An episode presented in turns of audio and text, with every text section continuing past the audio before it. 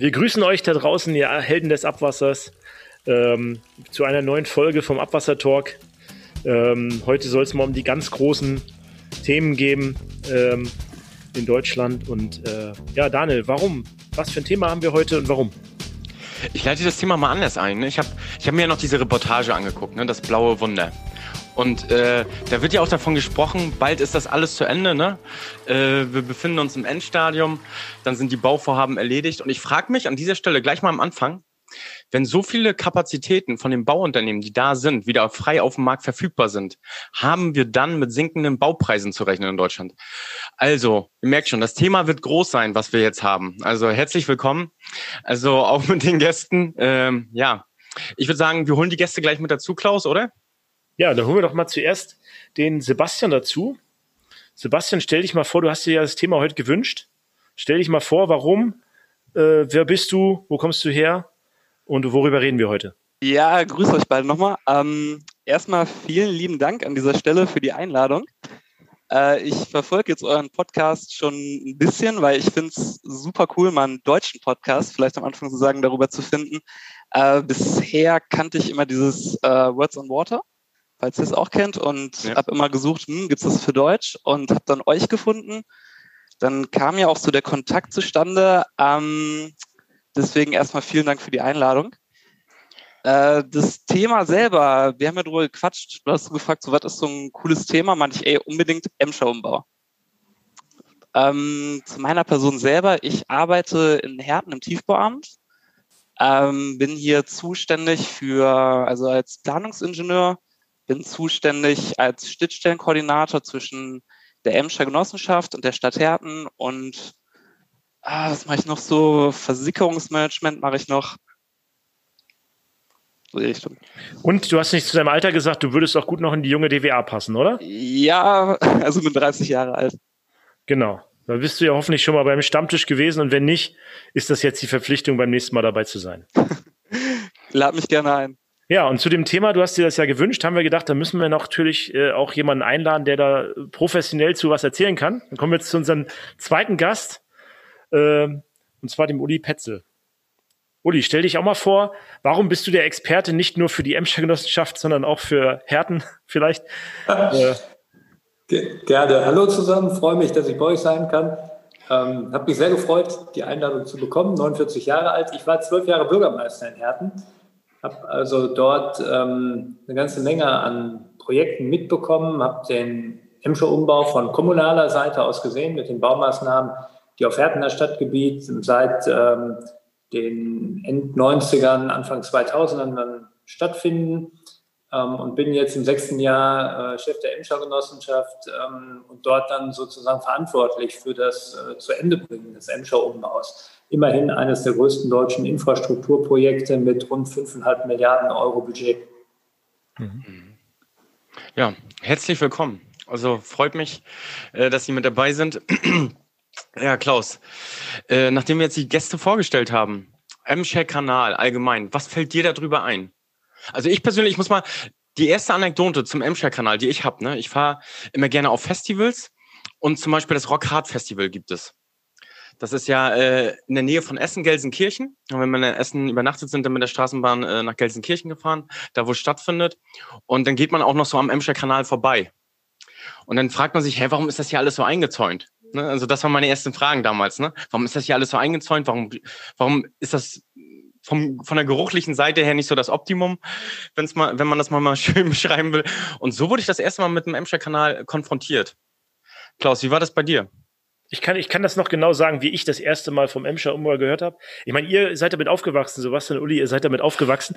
Ich persönlich habe von meinem Chef damals, unser Chef von unserem von Unitechnics hat mir damals gesagt, ja, Emscher Umbau, das ist eines der größten Projekte ever und so. Und hat dann gesagt, ja, was heißt denn das jetzt? Ja, da wird ein offener Abwasserkanal, äh, der, wo das, die Abwasser durch ganz das ganze Ruhrgebiet läuft, umgebaut unter die Erde. Und ich habe, äh, bei mir stieg's aus wie offener Abwasserkanal durchs ganze Ruhrgebiet. Da habe ich dann gedacht, dritte Welt? Wo sind wir? Was ist hier los? das war so ungefähr, da war ich, da war ich ein halbes Jahr in der Abwasserbranche. Ich habe da noch keine Ahnung gehabt, aber ich habe gedacht, für mich hat sich das wie dritte Welt angehört. Wo ich dachte, das gibt's doch nicht bei uns in Deutschland. Das ist schon krass, ne? Das ist schon auch äh, dritte Welt wie Mittelalter eigentlich, denkt man sich. Aber ähm, tatsächlich dann meines Erachtens nach wegen den Bergsenkungen, ne? Dass sie es damals nicht ähm, unter die ja. Erde verlegen konnten. Man muss das mal technisch erklären, genau. Erklärt das doch mal vielleicht für uns als nicht äh, Nordrhein-Westfalen oder speziell aus, äh, wenn man aus, äh, aus einer Gemeinde dort am Emscher-Kanal kommt. Warum ist das so? Warum gibt es den Emscher-Kanal? Und warum ist das alles so? Wir haben auf einer äh, Fläche von 842 Quadratkilometern Bergsenkung im Ruhrgebiet. 842 Quadratkilometer. Und dort ähm, hat sich sozusagen eine Bodenbewegung ähm, ergeben, minus 8 bis 28 Meter. 28 Meter. Also das kann man sich eigentlich gar nicht vorstellen. Ne? Das ist und das bedeutet natürlich, dass die normale Fließrichtung von Gewässern völlig zerstört wurde. Und im 19. Jahrhundert, als dann hier Bergbau und Stahl groß explodierten, kamen die Menschen aus Schlesien, aus Ostpreußen, aus aller Herren Länder, ähm, noch nicht, aber immerhin äh, aus Polen noch äh, hierhin, haben hier gearbeitet. Ähm, es gab eine riesige Bevölkerungsexplosion und gleichzeitig ähm, trat die Emscher, weil sie vielkurvig war, Ambiscara ist der lateinische Name der Emscher, die vielkurvige, immer über die mhm. Ufer und die ganzen Abwässer waren natürlich in der Emscher drin und das konnte natürlich kein Zustand sein. Und dann ähm, gab es die vielen Epidemien, Cholera, Typhus hier im Ruhrgebiet. Das Deutsche Hygieneinstitut ist dann in Gelsenkirchen auch entstanden. Und man hat sich dann gefragt, wie kann man eigentlich eine vernünftige Situation herstellen? Unterirdische Abwasserkanäle konnte man nicht bauen wegen der Bergsenkung. Und dann hat man gesagt, okay, man nimmt das gesamte Flusssystem der Emscher auf über 400 äh, Kilometern Länge, Haupt- und Nebenläufe, und baut das technisch aus zu einem offenen Abwasserkanal. Wunderschönes V-Profil, Betonsohlschalen, ähm, ganz großartig. Und damit war das Thema dann ähm, gemacht und man hat das getan. Man hat den ersten Emscher-Umbau gemacht. Das war auch der Grund, die Emscher Genossenschaft zu gründen, weil die einzelnen Bergbautreibenden oder ähm, Kommunen das alleine nicht hätten hinbekommen. Und so hat man uns dann gegründet 1899 und dann hat man ab 1904 mit dem berühmten Mittelhoffplan dann die Emscher zum offenen Abwasserkanal ausgebaut. Und das war damals Stand der Technik. Das war hochmodern. Das war günstig. Ähm, und gleichzeitig für die ähm, Gesundung der Bevölkerung positiv, von den Gerüchen mal abgesehen. Und gleichzeitig hat es zur wirtschaftlichen Entwicklung Deutschlands enorm beigetragen. Okay, das hat dann vielleicht auch diesen ganzen Bergbau und so weiter erst möglich gemacht. Ne? Das sind ja die ja, ja. Rand, Randbedingungen des Ganzen. Ne? Und jetzt ist es ja so, dass in der Emscher Genossenschaft alle Mitglied sind irgendwie, ne? Auch Härten. Also ja, genau. Wir sind äh, Mitglied der Genossenschaft. Ähm, ist soweit geregelt. Wir zahlen einen Mitgliedsbeitrag und das ist so ein, ja, eine Win-Win-Situation, würde ich jetzt mal sagen. Okay. Leb, lebt, lebst du dann auch äh, in der Nähe vom Emscher-Kanal? Ähm, ich, ja, nicht direkt. Also ich wohne in Essen, Holzerhausen. Bin da eher an der Ruhr als an der Emscher dran. Ähm, kenne aber die ganzen Stories von Leuten, die an der Emscher äh, leben, vor allem äh, früher noch mit einer Köttelbecke. Äh, Geruch ist schon so ein Ding, was man angesprochen hat. Also es ist schon krass, würde ich sagen, wenn du mit Leuten von früher redest, wie es eben früher empfunden würde und wie es jetzt wird. Ähm, das ist ja, wie soll ich sagen, von äh, eine recht große Differenz von einem äh, Gewässerleben, was als negativ empfunden wird, hin zu einem Gewässerleben, was als positiv empfunden wird. Okay. Also ich, ich habe das, ich, mich hat das ja diese Reportage beeindruckt. Ne? Also da bist du, Uli, du bist ja auch da aufgetreten. Wen das hier, wer das jetzt zuhört, äh, schaut euch die vielleicht an. Der WDR hat das gedreht, die heißt Das Blaue Wunder, das hat ja Daniel vorhin auch schon angesprochen. Gibt es in der ARD-Mediathek? Da wird das ja super erklärt in der Mediathek, genau. Und äh, mich hat das so beeindruckt, dieses, ähm, also dieses Zusammenspiel aus Umwelt und aus Technik, ne? Irgendwie so. Das ist ja das, warum wir alle in der Abwasserbranche irgendwie sind, ne? um, als Umweltingenieur, sage ich jetzt mal. Wie ist das, weiß ich nicht, wie ist das so, wie, wie, sieht man das so, du bist ja dann jetzt verantwortlich, Uli, für den, musst es über die Ziellinie bringen. Wie sieht, ja. wie sieht das aus? Oder wie, man hat dich so ein bisschen da sprechen hören, wie, wie siehst du das generell? Das ist natürlich ein, ein, Sensationsprojekt, das muss man so offen sagen. Das ist einfach in historischen Dimensionen. Der erste um Emscher Umbau hat dazu gedient, das Ruhrgebiet ähm, ökonomisch handlungsfähig zu machen und Deutschland äh, damit auch. Und der zweite Emscher Umbau ist jetzt der Zeichen, äh, das Zeichen dafür, dass wir Strukturwandel können, dass wir Natur zurückbringen können und dass wir gleichzeitig ähm, als Abwasserbranche auch ähm, viele Mehrwerte schaffen können. Nicht nur, indem wir einfach ähm, eine Abwasserinfrastruktur schaffen, Kanäle bauen, Pumpwerke, Stauraumkanäle, äh, Regenrückhaltebecken, was auch immer, Kläranlagen, sondern wir erreichen damit eben auch ähm, eine hohe Biodiversität, ökologische Artenvielfalt, ökonomische Effekte, Tourismus, Städtebau, Mitmachen. Ähm, wir, wir verändern die ganze Region damit. Und das als Gemeinschaft. Das sind ja nicht wir alleine, das sind die, die Kommunen, die bei uns Mitglied sind, die da mitmachen. Ähm, und, und alle haben natürlich ein hohes Bewusstsein davon, wie viel Spaß das macht. Und wenn man sich die Dimensionen nochmal des Emscher Umbaus anguckt, ähm, wir bauen äh, insgesamt 436 Kilometer Kanäle.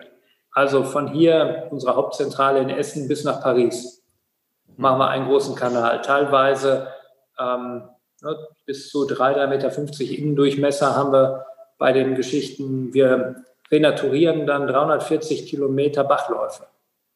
Ähm, wir haben vier riesige Kläranlagen gebaut. Äh, wir öffnen dann unsere Betriebswege und machen dann mal eben noch 200 Kilometer Fuß- und Radwege daraus. Ähm, wir, wir sind jetzt so auf der Zielgeraden, äh, neben den vielen Pumpwerken und weiteren Sonderbauwerken, die wir haben, äh, natürlich auch dabei, jetzt schon die nächsten Dinge vorzubereiten. Ähm, Hochwasserschutz ist natürlich ein wichtiges Thema. Wie gehen wir weiter damit um? Auen, Flächen entlang der Emscher, mitten in, in einer großen Industrieregion, die reinzubauen äh, vierte Reinigungsstufen auf den Kläranlagen werden jetzt gerade geplant. In zwei Jahren, zweieinhalb Jahren müsste die erste dann fertig sein. Also da, da kommen jetzt ganz, ganz viele weitere Themen hinzu und das ist natürlich ähm, einfach begeisternd dabei zu sein, weil man was tut, was, was alle, alle Menschen schön finden. Mhm. Das fing ja mit diesem großen Versprechen an, ne? Wer hat das denn gegeben? Oder ich habe es nur so, wir, wir haben als, äh, als Emscher Genossenschaft dieses Versprechen gegeben. Das war so in diesem Film kam das so rüber, als dass ihr dann dieses, oder wo kam das her? Diese, das ist dann in den 80er Jahren schon, sollte das ja anfangen, ne, mit der Renaturierung. Wir haben damals Ende der 80er Jahre ausgelöst über den damaligen Städtebauminister Christoph Zöpel ähm, die Idee einer internationalen Bauausstellung, IBA Emscher Park, so sollte sie heißen. Und die Idee, an der mehr oder weniger schwierigsten, man, man kann auch vielleicht sagen schäbigsten Stelle in, in Nordrhein-Westfalen eine internationale Bauausstellung zu machen, war schon mutig. Ähm, und dann zu sagen, okay, Bergsenkungen haben nachgelassen, wir können jetzt die günstige äh, offene Abwasserführung ähm, austauschen, wir können renaturieren. Ähm, das war sensationell, dann hat man einen Plan gemacht. Ähm, und dann hat man gesagt, okay, 30 Jahre habt ihr Zeit, 92 war der erste Spatenstich ähm, mit Karl Ganser, dann auch dem, dem Chef der IBA Emscher Park. Und dann ähm, sollte er die Abwasserfreiheit 30 Jahre später erreicht haben.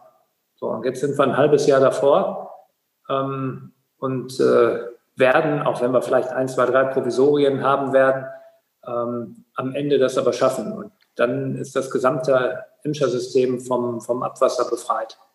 Das passt ja genau zu dir, Sebastian, oder? Die 30 Jahre ich Lebensgeschichte. ja, schon, ist ein Generationenprojekt. Ähm, ja, auf jeden Fall. Also wir sind gerade auf der Ziellinie eigentlich, ähm, die Abwasserfreiheit herzustellen. Es ist, ich glaube, was der Petze gerade auch nochmal wirklich betont hat, ist, dass es dieses Versprechen ist, an die nächste Generation Abwasserfreiheit herzustellen und auch diesen Wandel herzustellen hin zur Begehbarkeit der Emscher, also sprich diese Lebensqualität wieder zurückzugeben. Äh, das finde ich so beeindruckend und gerade auch, was der Pizza erwähnt hat, die Synergien, die dabei geschaffen werden. Das ist krass. Also wir haben auf der einen Seite nicht nur ein Gewässer, was man wieder erreichen kann. Wir haben äh, Tourismus, was daran stattfindet, Radverkehr, der daran stattfinden kann, ähm, aber auch andersrum eine Sensibilisierung, die stattfindet. Also sprich, dass den Leuten wieder bewusst wird, was dieses Gewässer für einen macht. Also ich weiß nicht, was sie ähm, zum Beispiel das blaue Klassenzimmer hatte ich, äh, da war, hatte ich letztens ein Gespräch mit jemandem von der Emscher Genossenschaft, ich glaube, dem Herrn Und man, ähm, das ist so ein Ding, dass man an der Emscher ähm, es schafft, Kinder an die Emscher zu kriegen, um denen bewusst zu machen, ähm, was so ein Gewässer eigentlich ja mit sich bringt. Da müssen wir noch gucken, das in Härten machen, ne? Ja, ich fände es super, wenn wir das machen würden. Ich hatte tatsächlich mit einer Kollegin äh, drüber gesprochen, ähm, dass am Holzbach vielleicht äh, zu installieren. Also wenn wir da über, äh, übereinstimmen könnten, finde ich top. Ja. Macht einfach einen Vorschlag und schickt ihn uns rüber. Ja, okay, machen wir. nee, ich kenne es selber auch. Ähm, also gerade die Sensibilisierung. Ich habe äh, in dem Projekt Essen macht's klar als Wasserbotschafter auch ein äh, Jahr lang, ja, sag ich mal, ehrenamtlich unterwegs an äh, Klassen gewesen und. Ich finde es immer ein bisschen krass, wenn du ähm, mit Jüngeren sprichst, dass denen das nicht bewusst ist. Also am Anfang geht schon die Richtung, kann ich Leitungswasser trinken? Das ist so eine Frage, die viele echt verneinen. Und vielen ist ein Wasserkreislauf überhaupt nicht bekannt. Denen ist nicht bekannt, wenn ich die äh, Toilettenspülung drücke, wenn ich äh, was durch die, also was die Dusche verlässt, ähm, wie dann eigentlich der ja, Werdegang des Wassers ist hin zur Klärung und wieder in die Gewässer zurück. Und ich finde immer, wir jetzt hier auch, also als Planungsingenieure, die ähm, dafür sorgen, dass das Wasser nicht ins Gewässer kommt, wir bieten End-of-Pipe-Solutions an.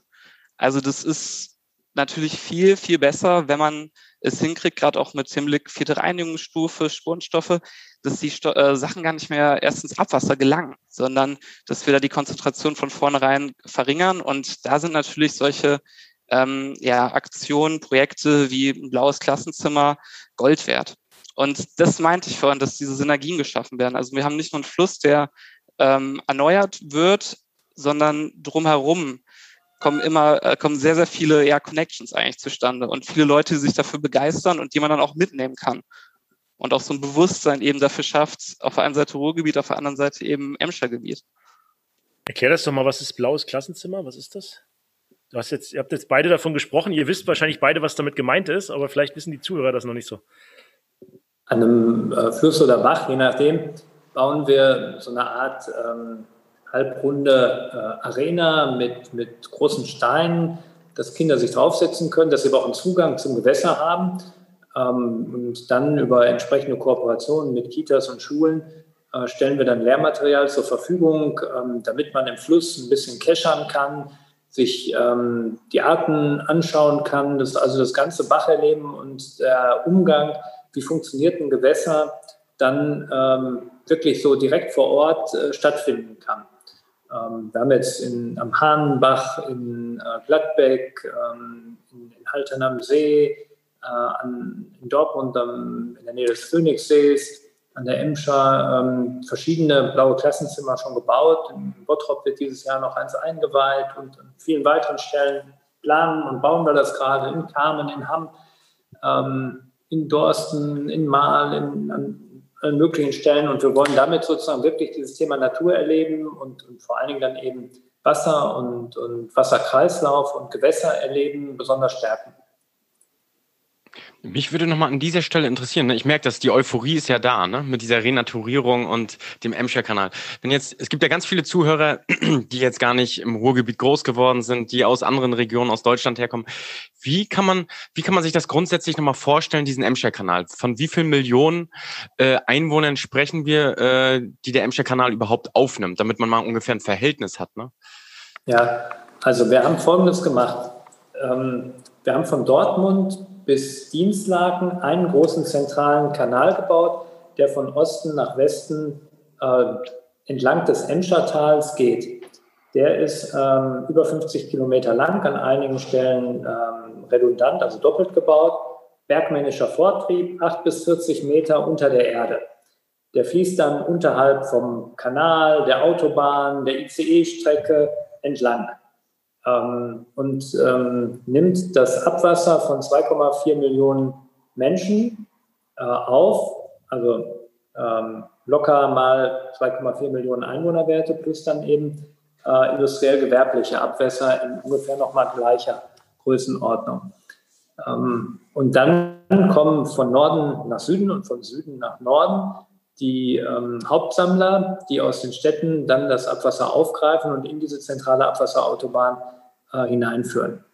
Ähm, und entlang dieser zentralen Abwasserautobahn stehen dann drei Kläranlagen in Dortmund, in Bottrop und in Dienstlaken, sodass dann an den Stellen das Abwasser der Region dann äh, geklärt werden kann und dann künftig in die renaturierte Emscher eingeleitet werden kann. Das ist im Kern die, die Konstruktion, die wir hier haben. An einigen Stellen gibt es dann noch große Pumpwerke, die dann das Abwasser ähm, teilweise aus 45 Meter Tiefe dann noch heben, damit es dann, äh, sei es ähm, wieder in den Kanal, der dann runter, ein Stück angehoben, wieder runter fließt oder in die Kläranlage geht. Mhm. Und wie wurden Sie, ähm, Herr Petzel, ich habe das, äh, Sebastian hatte das ja äh, erzählt, wie er das erste Mal konfrontiert wurde mit dem Emscher Kanal. Wie sind Sie das erste Mal, okay, Sie waren Bürgermeister äh, in Herten, aber wie wurden Sie das erste Mal konfrontiert? Haben Sie das vielleicht schon zur Jugendzeit auch gehabt? Ja, das würde mich nochmal. Also ähm, ich, ich, bin in, in Herten-Westerhold äh, groß geworden ähm, und äh, wenn ich mit meinem Vater eine Fahrradtour gemacht habe oder spazieren gegangen bin, dann war das nämlich immer ähm, am Holzbach äh, entlang ähm, und, und, da floss eben auch so eine kleine Küttelbecke entlang. Und das war natürlich dann, ähm, wenn ich mit meinem Vater unterwegs war, bin ich nicht rübergesprungen, aber ähm, wenn wir dann als, als Kinder unterwegs waren, war es natürlich ein beliebtes Spiel, dann rüber zu springen über, die, über das stinkende Abwasser. Das war schon äh, völlig normal. Und davon gibt es ganz, ganz viele Geschichten in der Region. Also es gibt, glaube ich, keinen, der hier groß geworden ist, der die Geschichte nicht erzählt. Man fragt sich mich sofort, wie viele Male sind, bist du reingefallen? Ja, ich habe Glück gehabt. Und wie oft ist der Fußball reingefallen? Ja, häufiger, genau. Ach so, wenn man dann genau daneben Fußball gespielt hat, okay, ja gut, okay, ekelhaft. Okay. kann man sich heute, das kann man sich heute gar nicht mehr so vorstellen. Ne? Das ist, das ist einfach. Ja, aber ich finde, ich, ich finde, man muss auch so ein bisschen hinkommen, äh, weg von diesem Abwasser, i, eklig, sondern eher hingehen und mal gucken, okay, was, was bringt denn das eigentlich mit sich, so Abwasser? Also gerade auch, wenn es dann um die Richtung geht, was kann man aus Abwasser gewinnen? Da habt ihr auch ein paar Folgen drüber gemacht, so diesen diesen ja. Mindset, der sich so ein bisschen ändert, hin zu, ähm, was war nochmal so ein Spruch hier, there is no wastewater, just the waste of water. Also ja. Mhm. echt nicht sagen, äh, Kläranlagen gar nicht so ansehen, dass, okay, das sind, da kommt das eklige Wasser hin und wir müssen irgendwie darauf acht geben, dass wir es wieder reinigen, sondern ähm, das Ganze eigentlich so als Chemiefabrik ansehen. Mhm. Also wenn du das so ansprichst, ich, ich frage mich immer, warum man, äh, wir sehen das oft zu technisch. Ne? Das ist ja jetzt auch bei diesem, ähm, bei diesem Projekt jetzt so, dass es oft sehr technisch gesehen wird. Ähm, was ich mich immer frage, ist, warum man äh, zuallererst zum Rechen läuft in der Kläranlage. Ich würde eine Kläranlagenführung so anfangen, dass ich zuerst zum Auslauf der Kläranlage gehe und sage, guck mal, sauberes Wasser. Ne? Ich, das ist eigentlich das, was man viel mehr betonen sollte bei dem Ganzen, dass es um sauberes Wasser geht und nicht darum, vorne kommt das dreckige Wasser rein. Ne? Das ist bin, so. ich, bin ich total bei dir. Ich glaube, das ist so äh, ein bisschen dieses äh, Sensationsgedrungene, die Kids oder sonst wen erstmal hinzufinden, zu gucken, ah, was holen wir alles raus, das gibt's da alles drin. So ein bisschen der Schocker. Aber ich bin komplett bei dir, einfach so ein, äh, diesen Mindset zu ändern und zu sagen, ey, das ist was total Gutes und guck mal, was wir hier äh, schaffen. Also wenn man zum Beispiel jetzt äh, bei Google Earth mal reinguckt bei der Kläranlage in Dienstlagen, das ist ja echt schon, da, also der ist die Emscher richtig breit. Ich weiß jetzt nicht genau, wie viel, zehn, zehn Meter bestimmt irgendwie so. Und man sieht echt aus äh, bei Google Earth, wenn du von oben guckst, wie dann so braunes Wasser reingeht und in die Kläranlage und später dann blaues Wasser raus. Und ohne Photoshop, ne? Ohne Photoshop. Ja, Wahnsinn.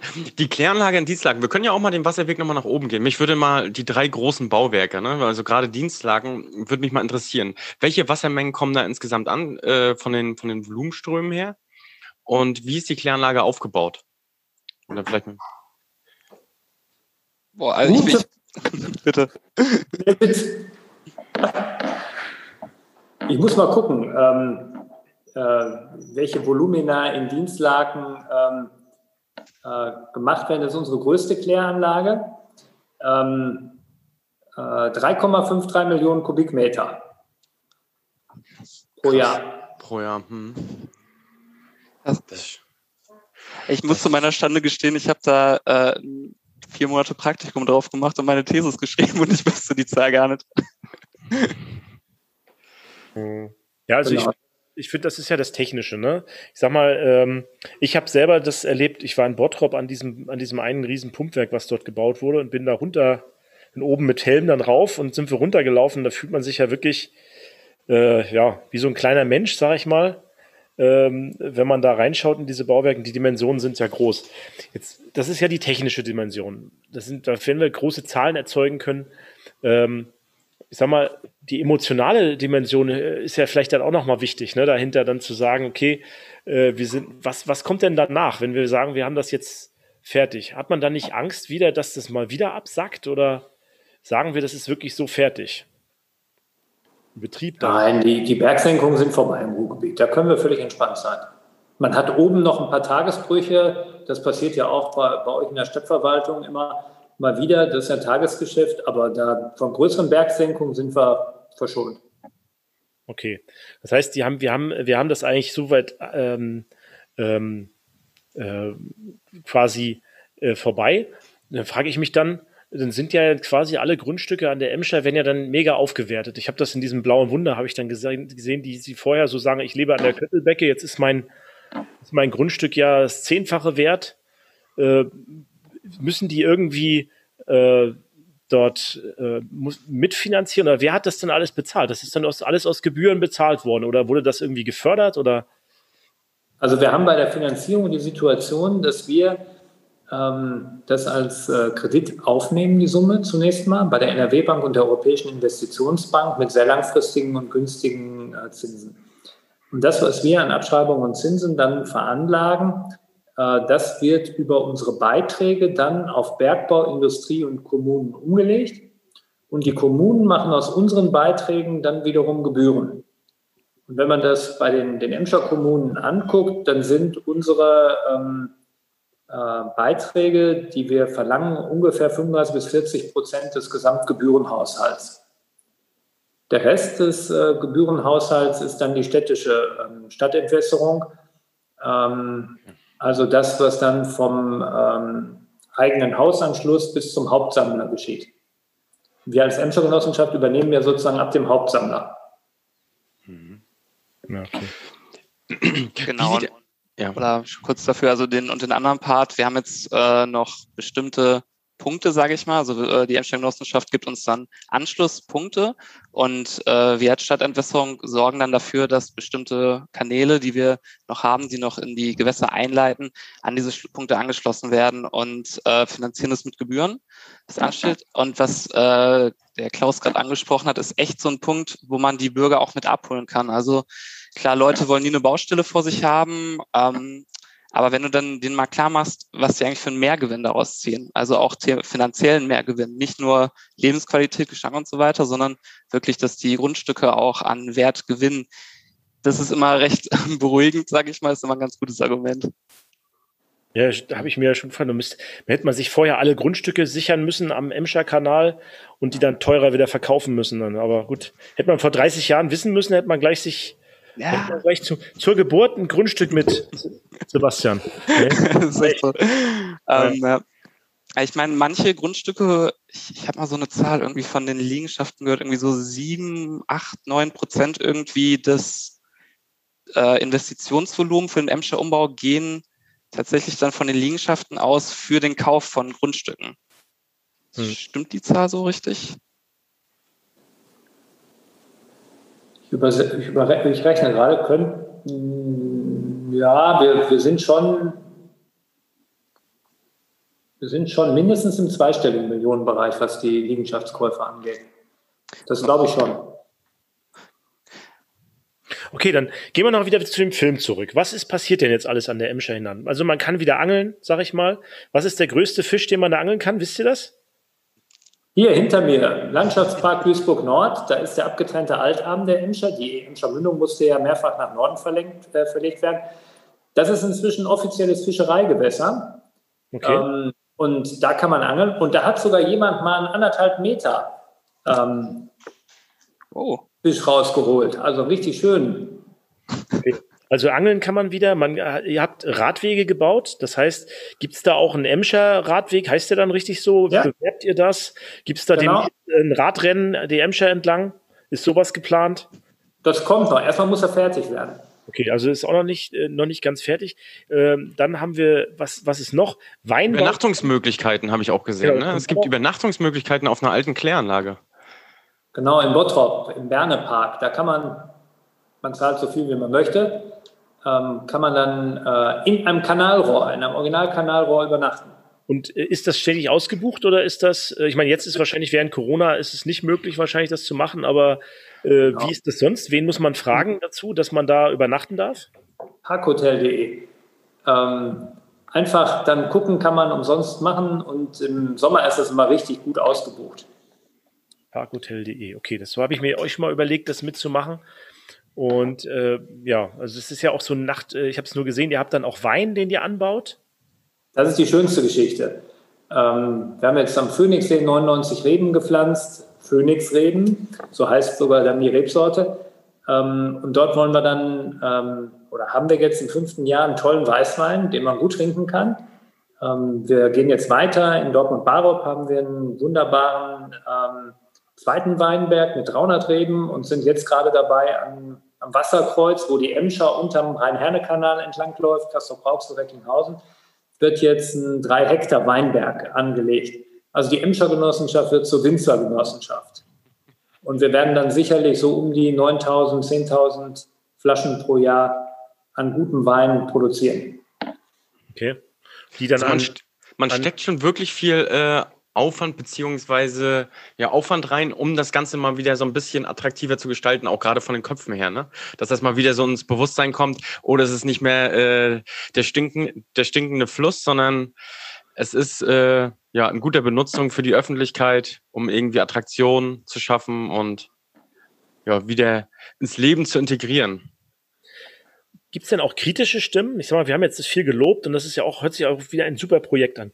Gibt es denn auch kritische Stimmen oder Probleme bei dem Ganzen, wo man sagt, äh, da muss man besonders drauf achten oder das sind so die Herausforderungen, die noch entstehen bei dem Ganzen?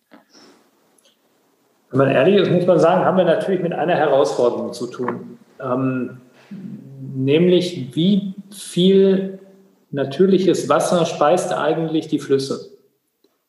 Ähm, gerade die Nebenläufe haben da ein gewisses, äh, gewisse Herausforderung.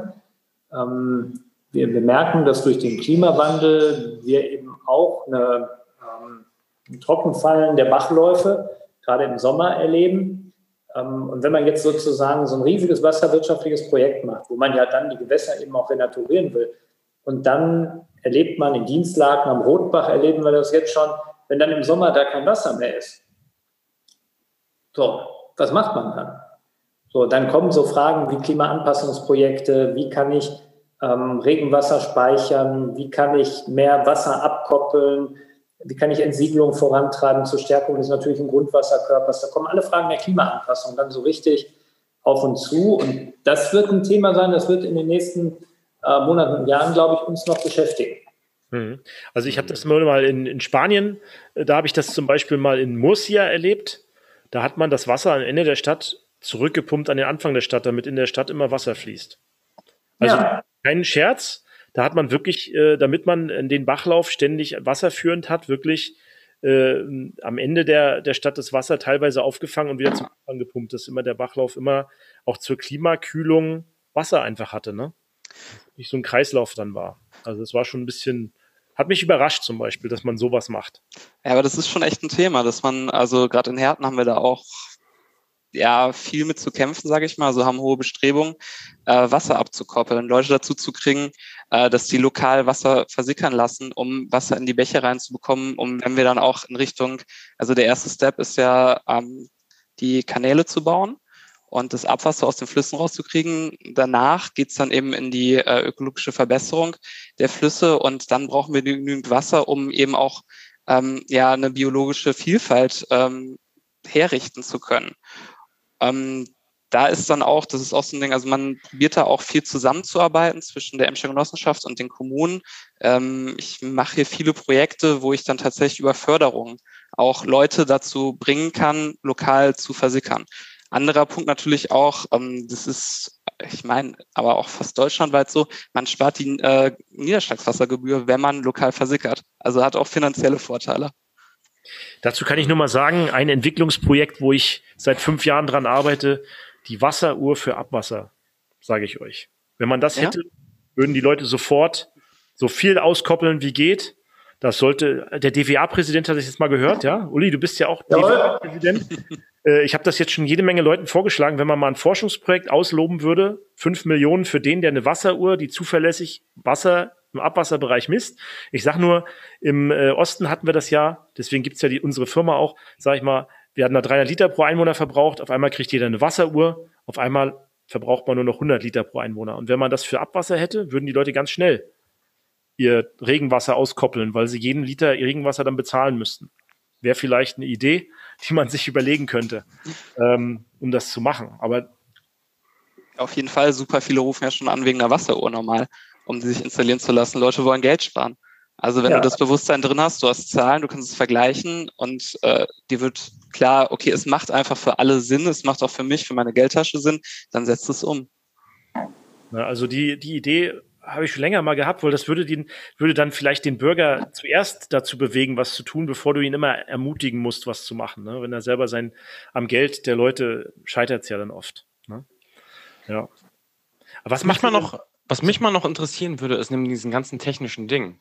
Wie sieht das denn ähm, aus mit, äh, ich sag mal, allen Beteiligten in diesem Prozess? Es sind ja nicht nur irgendwie Ingenieure beteiligt, es ist ja auch die Politik oder andere Interessenvertreter beteiligt. Wie ist das da? Das ist ja ein, ein Riesenprojekt europaweit. Ne? Gibt es da irgendwie Reporting-Stellen, wo man dann dauerhaft sagen muss, wie es läuft, was ist? Vielleicht können Sie uns da mal einen Einblick geben. Das würde mich mal interessieren. Ja. Wir haben ja einmal eine interne, ähm, ja, wie soll man sagen, selbst aufgelegte Verpflichtung, ähm, genau drauf zu gucken, wo stehen wir. Das heißt, wir haben einmal unsere eigenen Projektleiter, unsere eigenen Ingenieure, die ihr Projekt äh, kontrollen und dann natürlich auch ähm, intern das aggregieren. Dann haben wir eine interne Controlling-Abteilung, die drauf guckt. Wir haben die interne Revision, die drauf guckt. Ähm, wir haben also schon mal ein internes System. Dann ähm, haben wir beim Jahresabschluss Wirtschaftsprüfer, die drauf gucken. Wir haben auch noch Rechnungsprüfer von unseren Mitgliedern, Entsandte, die auch noch drauf gucken. Und dann haben wir natürlich die, die Banken, also die NRW-Bank und die Europäische Investitionsbank, die natürlich ganz viel Reporting haben wollen, denn die vergeben die, die Gelder und wollen davon natürlich auch dann äh, die entsprechenden Berichte haben. Und unsere Finanzabteilung ist da schon ziemlich gut beschäftigt, damit die Berichte zu schreiben. Ähm, das, das ist schon wirklich ein großer Aufwand. Und was dann die politische Beteiligung angeht, wir haben ähm, äh, einmal im Jahr eine große Jahreshauptversammlung, ähm, wo dann die Vertreter ähm, rund äh, 150 aus den äh, Mitgliedskommunen und Mitgliedsunternehmen zusammenkommen.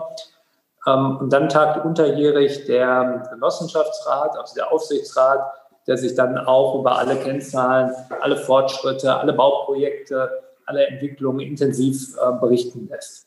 Und da sind dann im Aufsichtsrat eben die, die Oberbürgermeister äh, genauso vertreten wie die ähm, Chefs der einzelnen Unternehmen. Da sind wir wirklich ähm, ganz breit aufgestellt.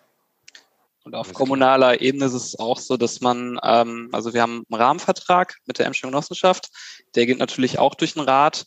Und dann für die jeweiligen Flüsse ähm, beziehungsweise Bäche haben wir Baudurchführungsverträge, die gehen dann auch durch den Rat. Also da haben wir auch eine politische Beteiligung, das muss abgesegnet werden. Okay. Gut. Herr Petzel muss ja gleich wieder los. Ähm, dann würde ich sagen, machen wir die Folge nicht ganz so lang, aber wir haben noch mal fünf Fragen zum Schluss. Können wir beide beantworten, je nachdem, wer. Ein, wer genau, an, an beide Beteiligten. Sind Sie bereit? Okay, erste Frage. Was würde, wir haben ja dieses Jahr wieder Bundestagswahlen. Was würde sich in unserer Wasserwirtschaft ändern? Äh, Sie sind ja auch äh, Präsident der DWA, Herr Petzel, äh, wenn wir eine grüne Regierung hätten. Jetzt schwanke ich gerade zwischen einer ehrlichen und einer politischen Antwort. Naja, beides. Das müssen Sie Die Krawatte ist rot. Ja, genau. Aber die, die, es geht ja auch rot-grün. Es geht ja auch rot-grün. Der Scholz, der kann ja noch Gas geben. Ich bin ja, ich bin ja nicht völlig verrückt. Also ich, ich glaube, also, also ich habe, ja natürlich schlägt mein Herz irgendwie, aber ich glaube, dass, also jetzt die politische Antwort ist, äh, egal wer die Wahl gewinnt, er wird mehr fürs Thema Wasser tun müssen. Er wird das Thema Klimawandel, Klimaanpassung stärker berücksichtigen müssen.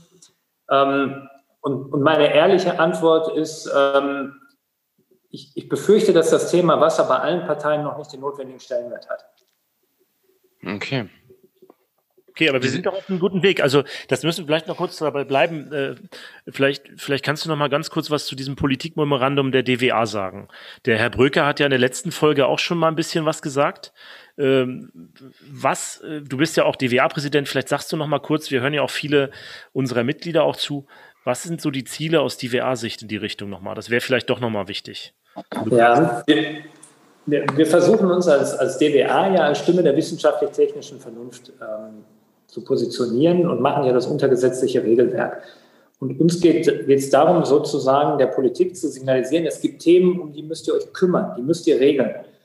Ähm, da müsst ihr euch zu positionieren. Also Thema Abwasserabgabe.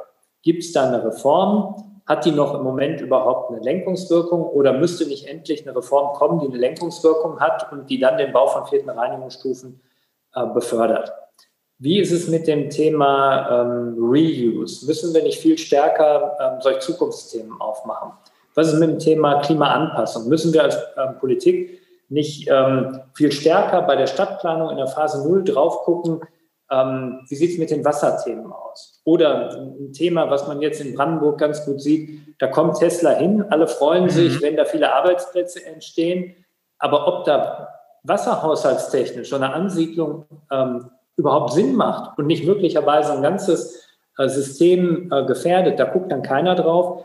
Das heißt, wir werden auch solche Fragen als Wasserwirtschaft viel stärker ähm, selber anpacken müssen, aber von der Politik auch hören müssen, wie machen wir da weiter. Hm. Also wir werden das auch nochmal verlinken, das Ganze. Da ist aus meiner Sicht eine mega gute Zusammenstellung der aktuellen Themen, die wir haben. Ich weiß jetzt nicht, wie weit man auf kommunaler Ebene damit zu tun hat, äh, Sebastian. Äh, aber du musst in der, in der jungen DWA sind wir ja eigentlich gut dabei, auch zu diesen Themen mittlerweile eine Position zu beziehen, ne, sag ich mal.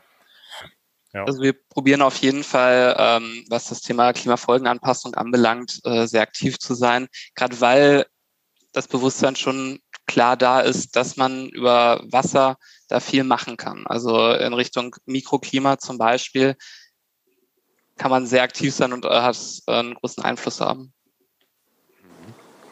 Daniel, dann weiter. Nächst. Gut. Äh, nächste Frage. Das ist eine klassische Frage, stellen wir vielen Gästen. Zentrale oder dezentrale Abwasserentsorgung? An beide. Zentral in Ballungsräumen, dezentral ländlich. Würde ich auch sagen. Also einfach dadurch, dass man, äh, wenn man es dann zentral macht, auf die große Masse besser eingehen kann und dementsprechend auch effizienter klären kann. Alles klar. Ähm, privater oder öffentlicher Betrieb von abwassertechnischen Anlagen? Boah, auf jeden Fall öffentlich. Durchgehend öffentlich.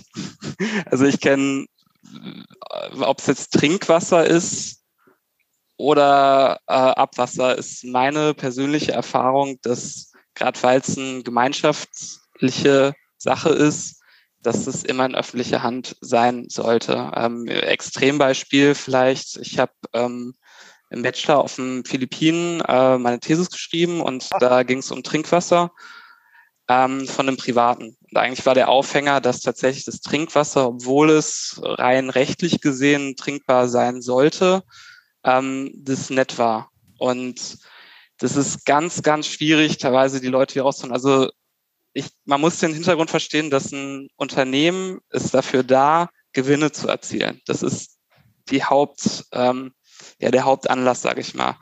Und das äh, bringt dann manchmal Situationen zustande, die eben nicht für die Gemeinschaft von Vorteil sind. Und daher auf jeden Fall ganz klar gemeinschaftlich. Und Volle Zustimmung. Okay, sehr gut. Da sind, sind Sie sich einig. Ähm, Herr Petzel, ähm, 2022 ist der Bau des Emscher Kanals ja abgeschlossen. Das Projekt haben Sie dann erfolgreich zu Ende geführt. Was ist das nächste erfolgreiche große Projekt für Sie? Ich glaube, wir werden ja dann in die ähm, Renaturierung des Emscher Hauptlaufs einsteigen. Wir werden die Frage von Hochwasserschutz und Deicherneuerung bei gleichzeitiger äh, bei gleichzeitigem Bau der vierten Reinigungsstufe äh, angehen. Wir werden die, die Themen Klimafolgenanpassung äh, ganz massiv im, im Ruhrgebiet äh, ausspielen. Wir haben ja gemeinsam mit den Kommunen erreicht, ähm, dass wir bei der Emscher-Genossenschaft so eine Serviceorganisation andocken, die äh, für das gesamte Ruhrgebiet die Klimafolgenanpassungsmaßnahmen ähm, koordinieren soll. Und da können wir jetzt in den nächsten zehn Jahren eine Viertelmilliarde Euro verbauen. Ähm, also wir haben dann auch noch eine Reihe von Reinvestmaßnahmen bei uns auf dem Schirm. Also ich glaube, wir werden garantiert nicht arbeitslos. Wir werden mit, mit vollem Schwung weitermachen und wir werden jetzt vielleicht als Emscher Genossenschaft nicht mehr 607 Millionen äh, Euro, ähm, 600 bis 700 Millionen Euro pro Jahr investieren, sondern dann nur noch 350 bis 400 Millionen. Also die Bauwirtschaft wird weiterhin ähm, ihre Aufträge ganz kräftig bekommen und auf sinkende Preise, äh, wie zu Anfang erhofft, da würde ich äh, nicht unbedingt eine Flasche Wein wetten. Schade. Einer, einer, drei Millionen Euro, manche würden sagen Peanuts, andere, für andere ist das ein ganzes Jahresgehalt, ne? Das, ja. das Känguru-Manifest lässt grüßen. Shoutout da draußen. Jetzt muss ich die letzte Frage noch stellen. Seba ja, das interessiert mich nochmal bei Sebastian in Herten, dann, um ein bisschen die Lokalität wieder einzuordnen. Was ist bei euch äh, so das nächste größte Bauthema oder wo sitzt du gerade dran? Also bei uns ist es eigentlich, wie gesagt, die erste Phase ist, ähm, dass wir das Abwasser aus den äh, Gewässern rauskriegen. Die zweite ist dann äh, Revitalisierung der Gewässer. Das steht so das äh, bei uns an. Ähm, und danach ähm, geht es eigentlich erstmal darum, auch zu gucken, ja, äh, die Einleitstellen, also es ist jetzt so mein nächstes Projekt, nachdem ich die Anschlusspunkte fertig habe, ist zu gucken, ähm, wie ist denn die Wasserqualität der verschiedenen Einleitungen? Also mh, zum Beispiel, wir haben ja, Filtrationssysteme bauen lassen, teilweise CD-Pipe, sagt euch das was? Mhm. Ähm, also solche Sachen. Und äh, da ist natürlich festzustellen, funktionieren die eigentlich auch alle richtig? Also das wäre oh, so das nächste das Ding. Ein Riesending, wenn du die ganzen Versickerungsanlagen das, äh, ich weiß, ich ja, hoffe, ja. da kommt nichts Schlimmes bei raus. Bitte, du, bitte prüfe nicht meine Versickerungsanlage meiner Einfahrt hier in Mötzingen. Ähm, ich feststellen, das ist die Angst bei vielen Betrieben, ist halt auch immer ein Riesenthema, ne? Da wird ja immer mehr, immer mehr kommen, das ist so. Total. Um, ähm, und dann ist das nächste, was so äh, eher anstehen wird und denke ich eine riesen Herausforderung sein wird, ist, man muss dann ja auch die Qualität in den Kanälen selber sicherstellen. Also Monitoring innerhalb der Kanalsysteme, das wird auch nochmal eine Riesenaufgabe werden, äh, wo auf jeden Fall viel Arbeit auf uns alle zukommen wird. Alles klar. Dann habe ich nochmal zwei persönliche Fragen. Ähm, Ruhrgebiet erinnert einen ja immer an Fußball. Ne? Oh. Und äh, jetzt, ich glaube, das, das interessiert halt jeden, der zuhört. Ne? Ähm, welcher Fußballfan sind Sie? Schalke. Schalke. Okay, ähm, zu aktuellem Zeitpunkt schade. Also, Gerade wenn du ähm, Dortmund-Fan bist, ne? Und äh, ich bin praktisch Dortmund-Fan, ne? Ich weiß nicht, ob Sie das schon gesehen haben. Ich hätte gewusst, wäre ich gar nicht erster gekommen. ja, sehr gut. Deswegen habe ich der Bayern ist, Bayern ist neunmal Meister geworden, da bin ich äh, zu Hause, von daher könnt ihr mich beide hassen und seid Sebastian, kannst du noch einlenken? Boah, ey, ganz ehrlich, ich liebe Fußball. Ich habe super lange Fußball gespielt. Ich war Bambini Fußballtrainer, ähm, aber tatsächlich bin ich kein Vereinsfan mehr. Nicht also, mehr? Von, von welchem Verein warst du denn mal? Ich war lange Bayern-Fan. Okay. Ja, das alles richtig gemacht. Ich nur, dachte ich auch am Anfang, aber ganz ehrlich, ne, ich habe dann irgendwann so, was vielleicht vielen Bayern-Fans so passiert, äh, die emotionale Schiene verloren dabei. Ja, also wo ich, ja, wo ich gemerkt habe, so das ist, ist äh, es greift mich einfach nicht mehr, wenn die gewinnen habe ich gemerkt, okay, dann bist du auch kein Fan. Aber, Aber Fußball gucke ich super Uli, gerne. Du hast jetzt mehr Chancen. Du hast ja immer gesagt, du willst Präsident von Schalke nochmal werden. Vielleicht ist das Amt jetzt einfacher zu haben. Ich glaube, die wollen mich nicht. Und wenn du die zurück in die erste Liga führst, dann bist du für immer Gott. Also ja, das wird stimmen, aber ich glaube, es gibt so Dinge, die bleiben am Ende Träume. Okay. Eine, eine Frage haben wir noch. Eine Frage haben wir noch. Wein oder Bier? Wein. Ähm, Wein würde ich auch sagen. Alles klar. Gut, wir haben die Anfangsfrage schon geklärt. Ne? Also auf sinkende Baupreise können wir hier nicht hoffen, leider in Deutschland, ähm, aufgrund der M-Share, vielleicht auf, aufgrund anderer Umstände, aber das werden wir alle noch nicht wissen aktuell. Gut. Ich habe noch ähm, eine Frage zum Abschluss. Äh, äh, kriegt, man, kriegt man noch Karten für die Eröffnung der Emscher-Mündung? Ja, herzliche Einladung. Echt jetzt? Können wir, können wir gemeinsam machen und dann gibt es auch einen Schluck Wein. Ich würde da echt gern kommen. Das wäre ja. für mich echt. Ist das, ist das limitiert oder ich meine, hoffentlich ist Corona dann vorbei, wir sind alle geimpft, wie auch immer. Und äh, wann ist das geplant? Kann ich mir das in den Kalender schreiben? Also wir werden das, das Pumpwerk, ähm, das letzte Pumpwerk und den gesamten Abwasserkanal Emscher im August in Betrieb nehmen. Mhm. Da gibt es eine große Feier, da kann man dazukommen. Und die Öffnung des Rheindeichs erfolgt dann im nächsten Jahr. Man kann okay. sich also beide Geschichten angucken, wenn man mag. Ich komme zu beiden. Ich finde das total ja. spannend. Und, okay. Äh, Gibt es da eine Rückmail dann oder so? Ich, ich lade einfach ein. Okay. Ich wollte gerade fragen, geschlossene Gesellschaft oder noch Nein, jeder kann kommen. Okay. Gut. Da gibt es ja bestimmt auf Social Media bei dir auch äh, ja. vielleicht äh, eine Info dazu. Ansonsten folgt alle dem Uli und uns auch natürlich bei Social Media. Du bist ja auch auf allen Plattformen irgendwie unterwegs und verbreitest gute Nachrichten, wie es weitergeht. Äh, Instagram, äh, Facebook sieht man dich und so weiter. Sebastian, ich weiß nicht, ob du auch unterwegs bist, aber bei Instagram haben wir uns ja kennengelernt. Kann man dir, dich auch finden, ne? Sebastian Mika? Ich bin so einer von diesen äh, Social Media Nutzern, die äh, immer nur zugucken, aber selber überhaupt nicht aktiv sind. Ja, also man, man findet dich aber trotzdem da, wenn man dich suchen will. Ansonsten verlinken wir die Profile unter unseren Shownotes. Danne. Okay. Also ja, äh, möchten Sie noch mal was unseren Zuhörern mitgeben? Das wäre meine letzte Frage. Die Wasserwirtschaft ist viel besser als ihr Ruf. Okay. Finde ich ein gutes Schlusswort. Sebastian? Sebastian? Ja, eigentlich auch in dieselbe. Also einfach mal damit äh, auseinandersetzen, was steckt eigentlich dahinter und dann merkt man auch, wie spannend das alles eigentlich ist, weil das darf man nicht vergessen, Wasser ist einfach ein Thema, das berührt so viele verschiedene Punkte, da kann man in so vielen Bereichen aktiv sein. Einfach mal reingucken, sich überraschen lassen, es ist begeistert. Alles klar. Dann äh, vielen, vielen Dank, äh, dass Sie mit dabei waren. Klaus, hast du noch irgendwelche letzten Worte? Ja, Pantarei, das Wasser fließt immer bergab. Also bis dahin, Leute. Ja. Ciao. Bis. Tschüss.